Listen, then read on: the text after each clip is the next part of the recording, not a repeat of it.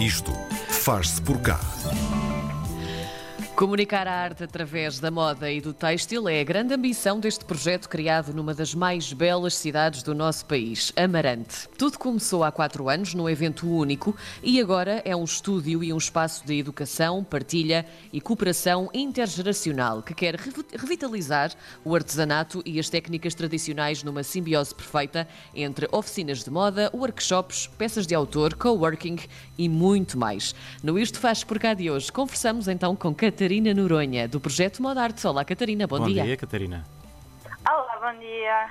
Bom dia. Vamos entrar numa máquina do tempo. Quando é que surgiu a ideia inicial para este projeto, que no início, como dissemos, foi apenas um evento? Quando é que se deu o salto uh, deste evento para a construção do estúdio?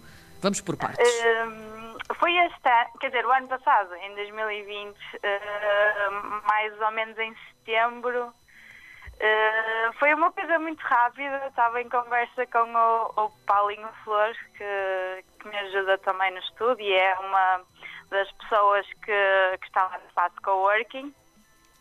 Uh, e estávamos a conversar sobre a, a, possibilidade de voltarmos a fazer um evento e depois isto foi uma, uma bola de neve até chegar a, ao conceito que, que é hoje, uhum. que ainda não está totalmente uh, concebido uh, a ideia inicial, por causa de todas as restrições que, que temos neste momento. Uhum. Uh, mas ainda estamos em construção e já temos o espaço e, e pronto. E agora temos, temos que esperar pelas pessoas. Amarante é uma, uma cidade que é, é apaixonante, toda ela respira beleza, estética, cultura, moda, é, é difícil ficar indiferente. Um, era, era imperativo criar um projeto deste tipo na cidade? Como é, que, como é que tu vês que este projeto possa pôr a cidade a mexer ainda mais?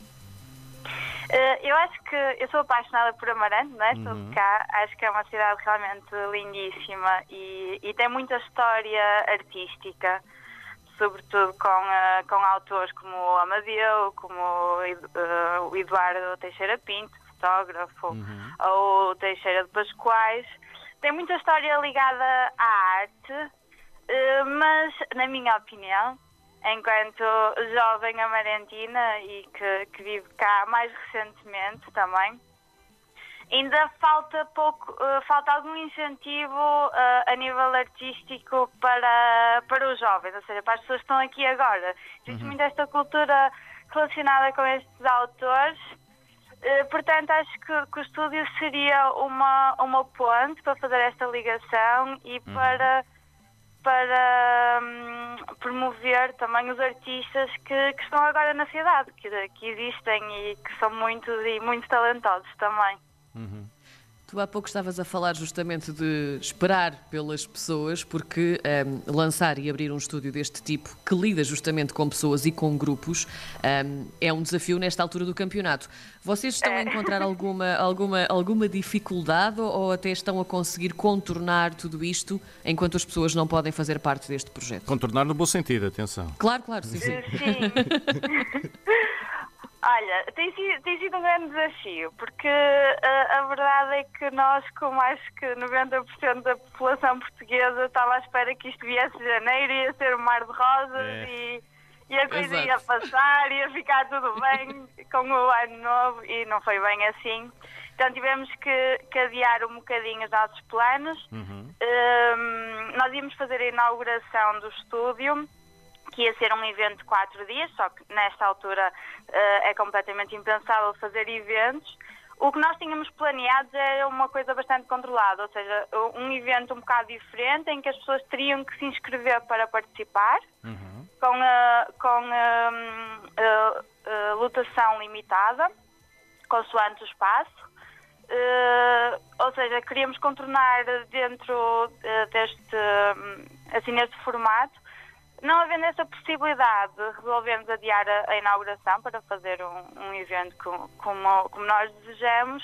E o que estamos a fazer neste momento é trabalhar uh, outras, uh, outros aspectos do projeto que possam ser feitos, uh, digamos, back-office, uh, como, um, por exemplo, fazer a eu e, e outras pessoas estão a trabalhar no estúdio fazer peças de autor Uhum. eh, e organizar eh, possíveis workshops e oficinas para serem abertos no futuro.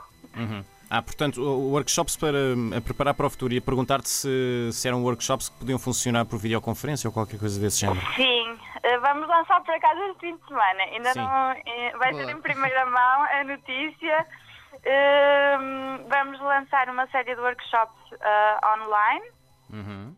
durante o mês de, de março eh, sobre tingimentos com corantes naturais, porque um, um bocadinho o, o estúdio é de moda, cultura e arte. Sim. Queremos sempre englobar a- as várias dimensões artísticas, mas é sempre um bocadinho mais puxado para o têxtil, digamos assim. Pelo menos as partes em que sou eu um, a lecionar Uhum. eh, são sempre um bocadinho mais puxadas para o, para o têxtil. Então, eh, estes workshops vão ser de atingi- eh, atingimentos com corantes naturais, que, ou seja, com coisas que as pessoas possam encontrar em casa, Certo.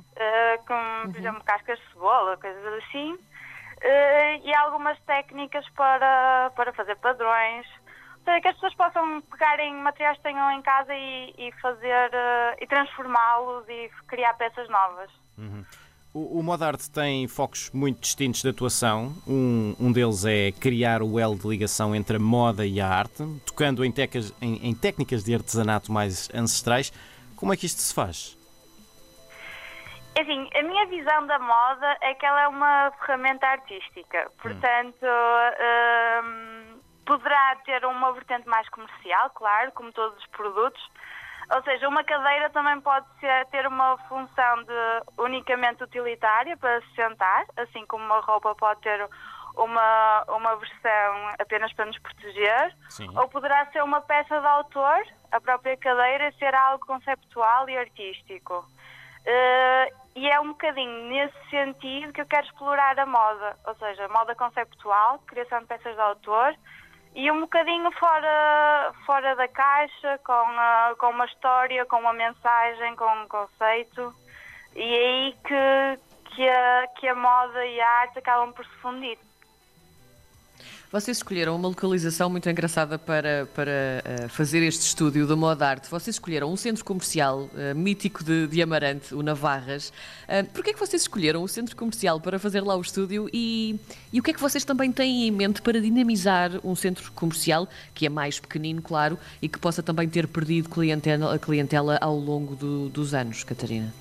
Hum, pronto, uma, uma de- dos- das questões foi: eh, esse edifício tem, tem muita história, foi o primeiro prédio de Amarante Sim. eh, a ser construído. Eh, e as galerias do edifício co- comercial, no, no andar que nós, que nós estamos, que é o segundo andar, estão completamente vazias. Quer dizer, tem uma ou outra loja, assim, mais antigas, hum, mas estão, estão vazias. Então, o objetivo também de, do estúdio, com a organização dos eventos, dos workshops, também era dinamizar um bocadinho esse espaço da, da, da cidade, que neste momento não está tão ativo.